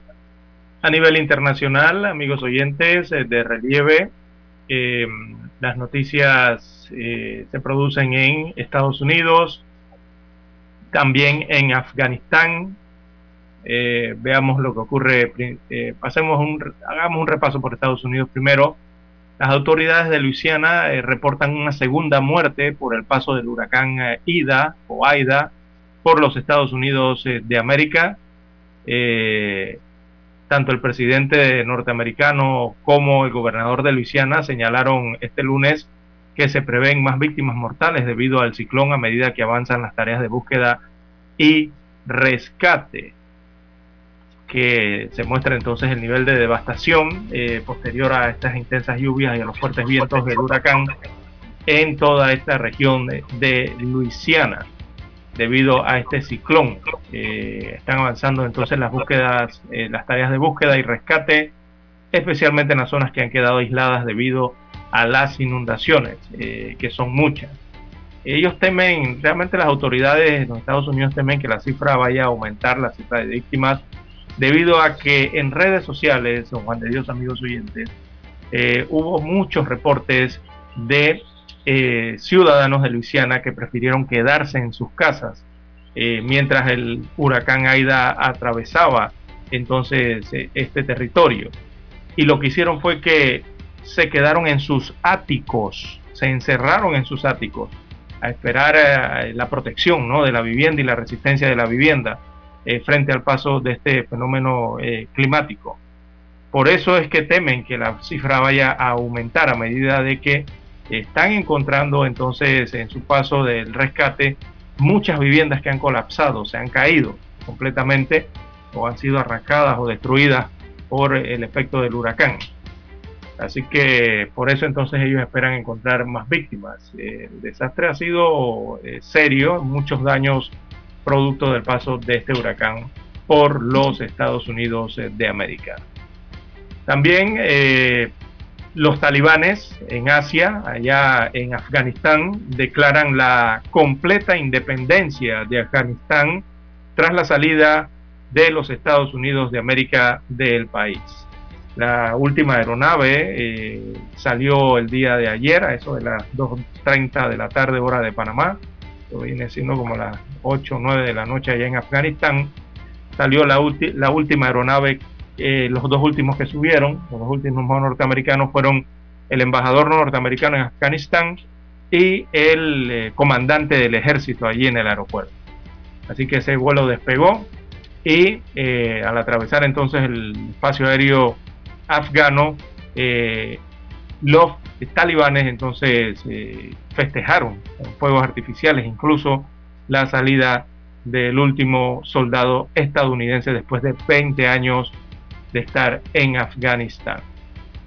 Eso ocurrió el día de ayer, así que queda completamente Afganistán en manos de los talibanes. Eh, don Juan de Dios terminó ese ciclo, terminaron esos días complicados en que Estados Unidos eh, puso entonces fin a esos 20 años de presencia militar en Afganistán. Bueno, también tenemos para hoy que científicos sudafricanos vigilan una nueva variante del coronavirus que posee una tasa de mutación poco habitual y cuya frecuencia aumentó gradualmente en los últimos meses, informó el Instituto Nacional de Enfermedades Transmisibles de Sudáfrica, NICSI, por sus siglas en inglés.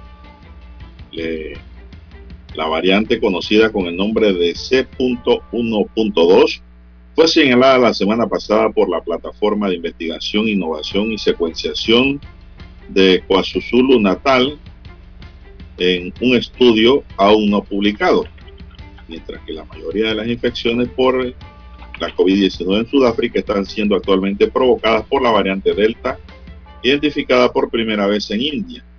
C.12 llamó la atención de los científicos, pues muta casi dos veces más rápido que las otras variantes ya observadas, incluyendo la Delta. ¿Qué le parece, don César? Bueno, es de esperarse, don Juan de Dios, de que el virus mute y cada vez que va mutando. Si hay y las variantes se producen, Lara, cuando la gente no está vacunada. Exacto, o sea, donde hay mucha transmisión. Es uno de los de la, de la no vacuna. Exacto, en los lugares donde hay mucha transmisibilidad, mucha transmisión del virus de persona a persona, allí es donde se generan estas mutaciones de Don Juan de Dios y es donde aparecen entonces estas nuevas variantes. Tienen caldo de cultivo en el cuerpo. Claro. Eso es lo que se ha informado a nivel científico. ¿Qué más tenemos para esta mañana, don César? Tenemos que... Bien, en más informaciones que casualmente tienen que ver con el COVID-19, Israel eh, marcó récord de casos diarios de coronavirus eh, el día de ayer. Esto en la víspera del inicio del año escolar en este país asiático. Así que en las últimas semanas eh, se ha propagado fuertemente la variante Delta en este país del Asia. hay más contagios en adultos no vacunados, según las autoridades israelíes. Eh, en que y en aquellos con dosis aplicadas hace más de seis meses, eh, según los últimos estudios que están arrojando desde este país. Imagínense ustedes, don Juan de Dios, o sea, eh, se, está, se están contagiando nuevamente a los que ya le habían aplicado las dosis hace seis meses atrás, ahora se están contagiando, según los primeros análisis, los primeros estudios desde Israel. Así que han alcanzado un récord de contaminaciones diarias desde el inicio de la pandemia, eh, con cerca de 11.000 casos registrados en los últimos días, la víspera, a la víspera del inicio del año escolar, eh, según anunció el Ministerio de Salud de este país asiático. Así que continúa el tema de la propagación de la variante Delta, don Juan de Dios, y, ha aumentado regularmente, eh, según señalan las autoridades de Israel. Siempre tomamos eh, como ejemplo a Israel, porque recordemos que allí se estableció una especie, eh, viene siendo la plataforma o, una especie de laboratorio mundial allí, ¿no? Los, resultados que surjan de allí son los que dan normalmente seguimiento al resto de los países, debido a la amplia vacunación que se aplicó eh, casi que exclusivamente para ese país, don Juan de Dios. Bien, la justicia de Guatemala decidió este lunes enviar a juicio a dos exaltos jerarcas militares acusados de genocidio de indígenas mayas durante la guerra civil que desangró al país centroamericano entre 1960 y 1996.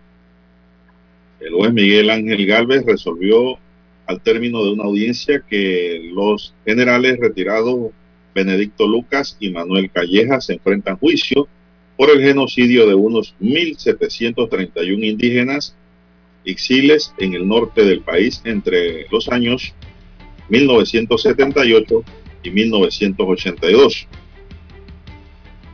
Celebramos hoy la justicia tardía, pero se acerca al horizonte de la memoria y lucha por la dignidad de las víctimas y sobrevivientes del genocidio, indicaron un comunicado a la Asociación Justicia para la Reconciliación y la Oficina de Derechos Humanos del Arzobispado de Guatemala, querellantes en este caso.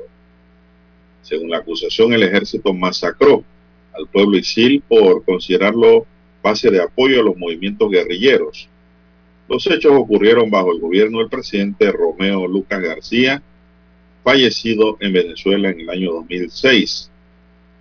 Las organizaciones creyentes señalaron que durante la etapa intermedia del proceso que inició en noviembre de 2019, el juzgador dio valor probatorio a casi 200 testimonios, 148 peritajes forenses y más de 70 documentos militares e históricos con los que se decidió enviar a juicio a los militares retirados. Un tercer militar involucrado en el caso, el coronel retirado César Noguera, murió en noviembre del año pasado, informó en ese momento el gobierno de Guatemala. Benedicto, hermano del expresidente Romero Lucas, fue sentenciado junto a Callejas y otros dos militares a más de 30 años de cárcel en mayo de 2018 por la desaparición forzada del adolescente Marco Antonio Molina Teisén y la violación y tortura de su hermano Enma o de su hermana Enma Guadalupe en 1981. Guatemala condenó en 2013 al exdictador Efraín Ríos Mon por el genocidio de cientos de indígenas y ciles durante su régimen de facto entre 1982 y 1983, pero la Corte Constitucional ordenó repetir el juicio por errores en el proceso. Vamos a hacer una pausa, don Dani, para volver con más. Omega Estéreo, cadena nacional. El satélite indica que es momento de nuestra conexión. Desde Washington, vía satélite. Y para Omega Estéreo de Panamá, buenos días, América. Buenos días, América. Satélite. Desde Washington.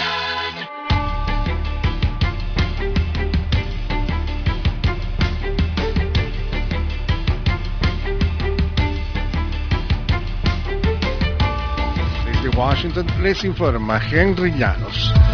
Con su último vuelo desde Kabul a las 3.29 de la tarde hora local en Washington, el Pentágono anunció oficialmente el fin de su misión en Afganistán, poniendo fin a la guerra más larga de Estados Unidos. Nos informa Jorge Agobián. Las tropas estadounidenses abandonaron Afganistán dentro del lapso establecido, marcando así el final de la participación de dos décadas. Atrás quedaron miles de colaboradores afganos y cientos de estadounidenses. Así lo reconoció el comandante al hacer el anuncio. I'm here to announce the completion of our withdrawal from Afghanistan Estoy aquí para anunciar el fin de nuestra retirada de Afganistán y el fin de la misión militar para evacuar a ciudadanos estadounidenses, nacionales de terceros países y afganos vulnerables. Desde la Casa Blanca, Jorge Agobián, Voz de América. El Departamento de Educación de Estados Unidos abrió el lunes una investigación de derechos civiles en cinco estados de Estados Unidos que han prohibido a sus distritos escolares exigir el uso de máscaras faciales para combatir la propagación del coronavirus, sugiriendo que las prohibiciones discriminaban a los estudiantes con discapacidades.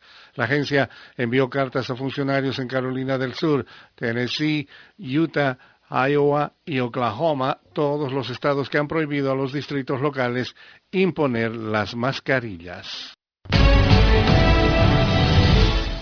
La Iglesia Católica Venezolana rechaza las acciones de funcionarios del Estado que obstaculizan la entrega de ayuda humanitaria, nos informa Carolina Alcalde. La Conferencia Episcopal Venezolana denunció oficialmente a través de un comunicado divulgado el lunes que autoridades civiles y funcionarios de la Guardia Nacional Bolivariana impidieron el acceso de gran parte de la ayuda humanitaria enviada desde distintos puntos de Venezuela a poblaciones que resultaron afectadas por las lluvias registradas en el estado Mérida, a unos 800 kilómetros al suroeste de Caracas. En el texto los representantes de la Iglesia Católica Venezolana cuestionaron que los funcionarios hayan manifestado una actitud de displicencia y ofensa hacia miembros de la Iglesia y voluntarios de Cáritas. Carolina, alcalde Voz de América, Caracas. Las comunidades azotadas por el huracán Ida en Luisiana enfrentaban un nuevo peligro mientras comenzaban la enorme tarea de limpiar los escombros y reparar los daños. La posibilidad de pasar semanas sin electricidad en el sofocante calor del final del verano. Ida arrasó la red eléctrica de la región y dejó a toda la ciudad de Nueva Orleans y a cientos de miles de residentes en el estado a oscuras y sin unos plazos claros para solucionar la avería. Desde Washington vía satélite y para Omega Estéreo de Panamá hemos presentado Buenos Días América. Buenos días, América. Vía satélite. Desde Washington. La mejor franja informativa matutina está en los 107.3 FM de Omega Estéreo. 5.30 AM. Noticiero Omega Estéreo. Presenta los hechos nacionales e internacionales más relevantes del día. 7.30 AM. Infoanálisis. Con entrevistas y análisis con los personajes que son noticia. De 8 y 30 a 9 y 30 de la mañana. Sin rodeos. Con Álvaro Alvarado. De lunes a viernes por Omega Estéreo.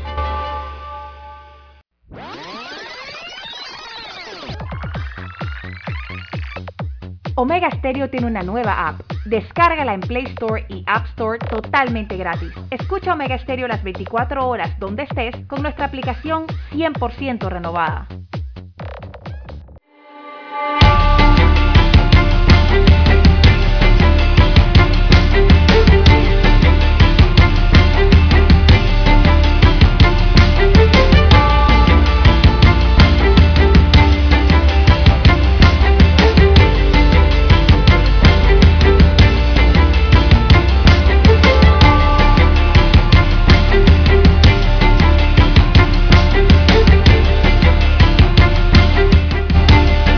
Personas que están siendo beneficiadas con el Vale Digital deberán actualizar su base de datos al final de cada mes. La Autoridad para la Innovación Gubernamental reiteró que para recibir el Vale Digital los beneficiarios deben completar mensualmente 24 horas de servicio social comunitario o recibir una capacitación de 10 horas en el INADE. El Vale Digital es una ayuda social que implementó el gobierno de Panamá durante la pandemia y los ciudadanos que reciben 120 balboas a través de la cédula deberán actualizar la base de datos los 30 de cada mes. A su vez, para poder seguir recibiendo el beneficio, deben estar vacunados a partir del 1 de octubre contra la COVID-19. Los ciudadanos que reciben el Vale Digital bueno, esta- de esto se discutía al área y se hablaba, pero ahora sí ya dice la nota aquí que deben estar vacunados a partir eso es del hasta 1 de octubre. octubre. Sí, señor. Tienen este mes, entonces. eh, Los ciudadanos que reciben el vale digital y deseen saber cuál es el estado de su beneficio deben ingresar al portal valepanamásolidario.gov.pa donde podrán obtener la información luego de ser validados con su número de cédula y PIN. Para registrarse en la actividad de servicio social deben ingresar a Panamá Solidario. Con su número de cédula y PIN que le desplegará en su usuario el balance y datos personales. Así es, En la pantalla de consulta se mostrará la actividad, fecha de inicio y la información de la persona que debe contactar como una actividad sea asignada. La entidad solicite eh, contactar al ciudadano para coordinar la asistencia.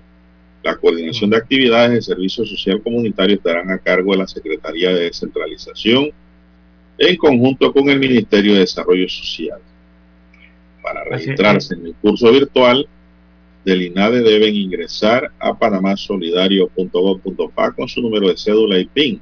En la misma pantalla de consulta se mostrará el nombre del curso, al igual que la fecha de inicio y la información de acceso y soporte. Se le desplegará en su usuario el balance y datos personales. Bueno, Lara, yo creo que eso de Tiene que estar pendiente. si están vacunados o no están vacunados con el número de la cédula. sí, y estar es de, de su actualización. vacunado, ¿cierto o falso? Exacto. Se supone que hay una base de datos en la AIG, ¿no? De, cada vez que se pincha a una persona y se vacuna. Eh, supone que debe haber un funcionario de, de Panavac eh, registrando a cada uno de los que ya ha recibido una dosis o las dos dosis. Pero eh, bueno, eh, quizás en todo no en todos los centros de vacunación haya ocurrido esto, siempre ahí se presentan situaciones, don Juan de Dios, ¿no? Quizás no estén, todos estén en la base de datos, quizás no todos estén. Así que lo más recomendable para los amigos oyentes que están siendo beneficiados por el Vale Digital es que ingresen a la plataforma, eh, primero se actualicen, ¿no? Para estar seguros de, que continuarán recibiendo sus beneficios y verificar dentro de la plataforma si ya eh, están sus registros de vacunación de forma automática. Si no lo están, lo mejor que usted puede hacer, amigos oyentes, es tomarle una fotografía de su tarjeta de vacunación y enviárselas a través de esa misma plataforma eh, al sistema o a la AIG para que ellos tengan la prueba y puedan registrarla eh, dentro del sistema, que es lo que están haciendo algunos. Así que es la mejor recomendación. Usted sabe siempre que cuando lleguen estos días finales de, estas fechas límites, viene la corredera, ¿no? Y viene el hecho de que salen los quejosos a decir, bueno, es que yo no mandé mi foto, yo sí la mandé, no me registraron, yo no sabía, yo no, bueno, lo mejor es registre, hágalo usted voluntariamente y registre su vacunación también adicionar al tema de eh, la actualización de su vale eh, digital. Lo mismo está ocurriendo, Juan de Dios, a, a, las personas, a los fanáticos que quieren ver el partido de eliminatoria de la CONCACAF, que va a jugar eh, Panamá contra Costa Rica mañana, ¿verdad? 2 de septiembre. Es lo mismo. pasado tienen mañana. que, pasado mañana, sí. Tienen que revisar dentro de la plataforma de la AIG si ya eh, está su información correcta, completa, sobre todo completa, y si no, eh, tomarle una fotografía a su tarjeta de vacunación, amigo oyente fanático que va para allá, y subirla a esa plataforma. Porque de lo contrario, usted puede llevar los boletos VIP que usted quiera. No los van a dejar entrar al estadio si no aparece en la plataforma de las personas vacunadas. Así que ya lo saben los amigos oyentes que van para este partido eh, de Panamá a Costa Rica en el estadio Rommel Fernández y también eh, recordarle a los amigos oyentes que producto de ese partido y que van a estar utilizando el estadio para ello, entonces eh, los días 2 y 8 de septiembre se va a suspender el proceso de vacunación en los estacionamientos del Rommel Fernández. por lógica tenía que ocurrir esto, ¿no? Eh, tampoco se van a realizar las pruebas de hisopado en el estadio Emilio, Emilio Rollo, que es el otro estadio que está allí cerca de la, arena eh, Roberto Durán. Y tampoco se otorgarán citas para ambos días, eh, según informa las autoridades de salud. Así que los que desean hisoparse para esos días deberán acudir al estadio Rod Carúa. Ya se va a habilitar una estación de hisopados, mientras que los rezagados en el proceso de vacunación eh, deberán dirigirse a, los puntos designados en sus circuitos y en el caso de la aplicación de segundas dosis para la de AstraZeneca, eh, acudirían, deben acudir antes, ¿no? Si pueden ir antes mejor o después de las citas fechadas. Así está la situación, producto también de, el partido eh, de Panamá-Costa Rica y de México, de Panamá-México, que se va a registrar el 2 y el 8 de septiembre próximo porque van a utilizar el estadio Rommel Fernández y recordemos que en la periferia de este estadio, en sus estacionamientos, allí es donde están los Auto Express eh, con la vacunación contra el COVID-19. Bien, tenemos 7-10 minutos cuando en 2006 el Hospital Psiquiátrico Matías Hernández cambió de nombre al Instituto Nacional de Salud Mental, INSAN, se suponía que cambiarían muchas cosas, como por ejemplo que los pacientes recibirían tratamientos idóneos o dejar de internarlos de por vida y sobre todo tratarlos con dignidad. Pero una investigación del diario La Prensa encontraba pacientes que se quejan de miembros del personal de INSAN por actos libidinosos, humillaciones, maltratos verbales, amenazas, discriminación y violación de sus derechos humanos. Se trata de testimonios de pacientes que se internaron temporalmente, en su mayoría de forma voluntaria, en busca de ayuda para sus trastornos. algunos tan graves como intento de suicidio, bipolaridad, depresión y ansiedad, que los convierten en personas vulnerables, situación de la que, según sus palabras, se aprovechan algunos enfermeros e incluso, dice la investigación, que hasta médicos. Confrontados por los pacientes, algunos de ellos respondieron con amenazas, en especial contra las mujeres que optan por irse del INSAN o esperar hasta cumplir el periodo de convalecencia en ese centro médico para entonces no volver nunca más. La prensa contactó a varios pacientes de presuntos miembros del personal de la institución de salud para obtener su testimonio sobre su convalecencia en las instalaciones. Luego el medio se comunicó con la psiquiatra Juana Herrera, directora del INSAN, una dependencia del Ministerio de Salud, y también quien es jefa del Departamento de Salud Mental del MINSA, para que tanto ella como los señalados dijeran su versión. Así está la situación. Eh, aquí en el diario La Prensa están algunos testimonios, por ejemplo, Diana Teresa Díaz es una estudiante de derecho diagnosticada con depresión y ansiedad. En busca de ayuda, el 22 de abril de 2021 ingresó al INSAN tras un intento de suicidio. Pensó que allí la ayudarían a sentirse mejor, pero no solo vivió una pesadilla, sino que empeoró. Su angustia en el INSAN empezó desde la misma primera noche de hospitalización. Un técnico de enfermería que días describió como moreno, alto, delgado, fornido y que portaba un reloj plateado de fondo azul, entró a su habitación para tomarle la presión. El hombre le preguntó la razón de su ingreso. Tras contarle, él le preguntó si había sido porque un novio la había dejado. Comentario al que menos impropio, estudios científicos han confirmado que el suicidio es un problema de causas complejas, no de un solo incidente. Seguidamente el enfermero cuyo nombre no estaba en su informe de trabajo le trajo una manta. Luego dice la mujer me agarró el brazo y fue subiendo. Yo no tenía fuerza, pero me moví incómodamente. No paró. Me metió la mano por debajo de la bata y me tocó los senos. Me paralicé y empecé a llorar. Le pedí que por favor parara. No lo hizo. Le pregunté ya en voz alta qué estaba haciendo. Ante lo que me dijo que no había pasado nada y se fue. Señala la hospitalizada. Díaz alega que nada de lo sucedido esa noche fue un error. No tenía por qué tocarme allí. Además, la luz estaba apagada y cuando examinaban encendían las luces. Mareada por los medicamentos y afectada por lo sucedido, Díaz le relató el incidente a otro enfermero. Lo hizo de la mano de otra paciente, Carmen Herrera, compañera de habitación del INSAN.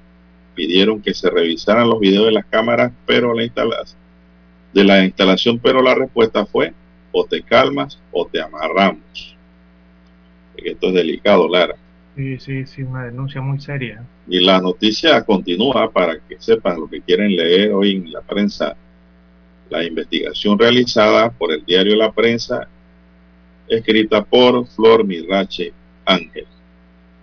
Bien, vamos a hacer una pausa, Dani, para proseguir después del cambio. Adelante. Omega Stereo tiene una nueva app. Descárgala en Play Store y App Store totalmente gratis. Escucha Omega Stereo las 24 horas donde estés con nuestra aplicación totalmente nueva.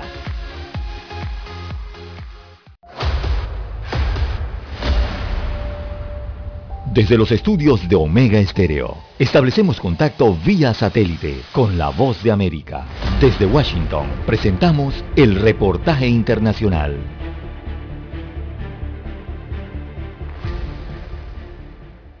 Familiares y abogados de la expresidenta de Bolivia, Janine Áñez, decidieron acudir a la Corte Interamericana de Derechos Humanos para solicitar una medida cautelar que le permita acceder a un tratamiento médico específico ante el deterioro de su salud y los procesos que enfrenta, tres penales y cuatro de responsabilidades. En entrevista con La Voz de América, el abogado en Derechos Humanos, Franco Albarracín, analizó la situación jurídica de la expresidenta. No le conviene a ninguna de las partes que el juicio en contra de Janine sea tan irregular.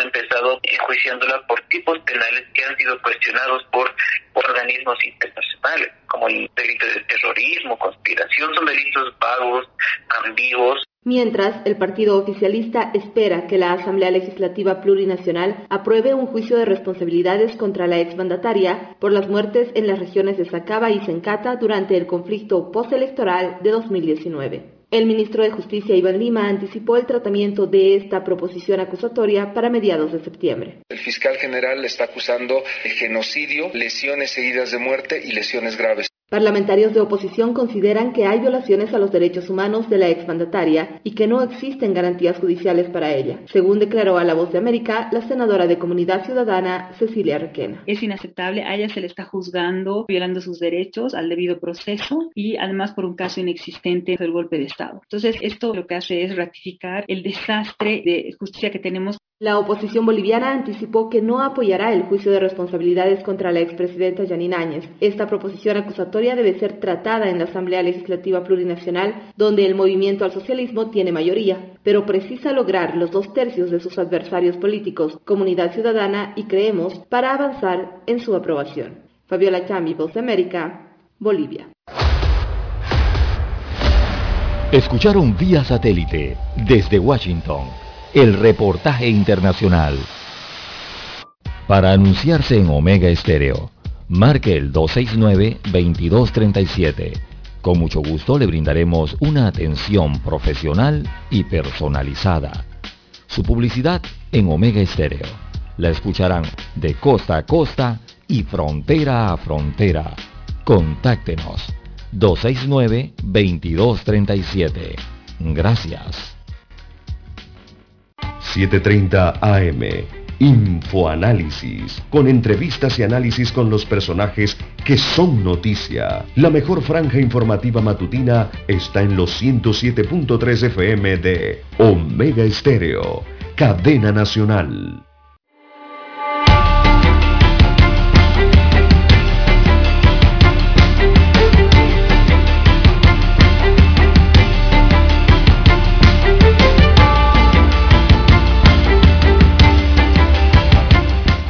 Bien, amigos y amigas. 7, 19 minutos. Así es, 7, 19. Clara, dicen que no se debe decir amigos y amigas. ¿Usted sabía eso? Pero a mí me gusta decir amigos y amigas. Son muchos. claro, la diferenciación de género. Me gusta allí. Así es. Esto, oiga, para cerrar el tema que estábamos tocando, la directora del INSAN, Juana Herrera, dijo que ya se han interpuesto denuncias sobre la situación ante el Ministerio Público y que la propia institución está haciendo su investigación administrativa para tomar una decisión sobre las denuncias tratadas allí y dadas a conocer por algunos pacientes del INSAN. José Cosio, señalado por las autoridades como líder de la pandilla Calor Calor, fue enviado nuevamente a Punta Coco luego de que el pasado sábado fue detenido en Costa del Este. Fuentes policiales confirmaron que Cosio fue trasladado en la tarde de lunes en un avión del Servicio Nacional Aeronaval que partió de Albrook hacia Punta Coco. La detención de Cosio se produjo a raíz de oficios girados por el juzgado primero liquidador de causas penales, aunque el órgano judicial no dio detalles del proceso por el cual fue detenido. El detenido había sido condenado a 74 meses de prisión por un caso relacionado con drogas y 48 meses a cárcel por haberse evadido del centro penitenciario La Joya en el 2014. Fuentes judiciales explicaron que en este caso hubo un error en el cómputo de la pena, por lo que se presentaron los recursos judiciales para revocar la situación. Se piensa que por esa causa fue devuelto a Punta Coco, Lara, por el mal cálculo que se hizo del tiempo cumplido en prisión. Así es. el, para nada gustó que, uno de los más buscados de todos los tiempos eh, haya salido de Punta Coco en meses pasados por una orden judicial. ¿Y cuánto tiempo ha pasado para que explicaran por qué ocurrió eso, don Juan de Dios? Imagínese usted, todo el fin de semana y hoy es martes, ahora es que explican, ¿no? Eh, así que Eh, según el ministerio, eh, su liberación en el pasado se debió entonces, el Ministerio Público me refiero, se debió a un error, ¿no? Y se ordenó su recaptura porque tenía un proceso pendiente. Eh, ya había evadido entonces este delincuente por primera vez una investigación, pero fue localizado en Costa Rica, después fue extraditado a Panamá y según explicó hasta el propio Procurador General de la Nación encargado, Caraballo, al momento de computar la pena hubo un error porque el juez omite el tiempo que estuvo evadido y se originó entonces esta situación, eh, esa en que fue liberado eh, hace algunos meses atrás y bueno, todos quedaron sorprendidos el fin de semana cuando nuevamente fue recapturado. Así que parece que lo liberó un juez por, eh, por entender que había cumplido la sentencia, ¿no? O, por el tiempo no, no computaron bien, eh, según las explicaciones del Ministerio Público. Eh, pero bueno, toda esta situación ha causado todo este revuelo y todos estos cuestionamientos. Eh, pero ya se rectificó la cuenta y lo regresaron. o sea, estaba en proceso de, y, y, el hombre como que se desapareció, se perdió, ¿no? En buen panameño. Y bueno, eh, después lo encontraron. Y ahora lo han vuelto a poner bajo eh, la sombra, como decimos en Panamá, tras las rejas. Lo que no dice la nota es qué tiempo le falta por cumplir. Exacto. Para volver a salir. Bien, Graciela sí. directora de la Secretaría Nacional de Niñez y Adolescencia y Familia, defendió este lunes su gestión ante la Comisión de Presupuesto de la Asamblea Nacional ah, durante las vistas fiscales. Los diputados cuestionaron la baja ejecución del presupuesto de la entidad, así como el seguimiento de los casos de abuso de menores en albergues supervisados por el Estado. Magua reconoció que el último año esa entidad ha tenido tres directores. Indicó que ella fue nombrada y ratificada a finales de abril, por lo que tiene unos tres meses de haber asumido el cargo. Dijo que en ese periodo ha inspeccionado 26 de los 51 albergues que hay en el país y le ha dado seguimiento y entregó herramientas que le hacían falta a esos lugares para una mejor atención a los menores. Se han inspeccionado albergues en tres meses, mucho más en tres meses que en ocho años, dijo la directora de la CENIAF. Lara, no sé si tienes algo adicional. Eh, resaltó mucho nuevamente la situación que se presentó en la comisión, ya que eh, la directora del CENIAF manifestó en su comparecencia que hay 51 albergues a nivel nacional y que de estos ninguno es manejado por la institución. Eh, detalló que son regentados por ONG y que la CENIAF tiene tres casitas transitorias que ofrecen una respuesta rápida eh, de forma transitoria.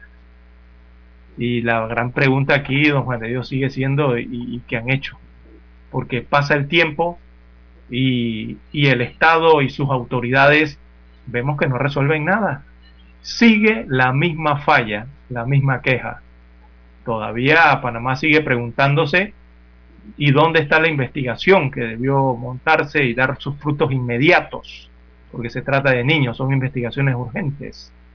Y pasa el tiempo y no pasa nada, no pasa absolutamente nada, don Juan de Dios vemos que regresan los funcionarios a la asamblea a decir exactamente lo mismo que dijeron hace o que dijeron otros exfuncionarios hace meses atrás. Así que mm, por lo menos no se ve un Estado que sea garante en este sentido eh, para que no se den estas violaciones a los derechos de los niños y las niñas. No se observa el compromiso del Estado en este sentido y, y sigue fallando lastimosamente. Eh, nada más hay que recordar entonces eh, los últimos acontecimientos respecto a estos casos. Pareciera que no se hubiera movido nada, don Juan de Dios. Todo estuviera en la, en la misma posición que fue denunciada hace unos meses atrás. Es que eso es un mundo. Eso es, es difícil de manejar, Lara. Difícil.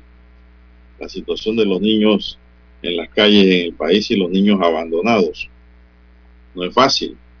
Y se facilitaría, pienso yo, si se dieran los recursos humanos y económicos necesarios para hacerle frente a esta situación.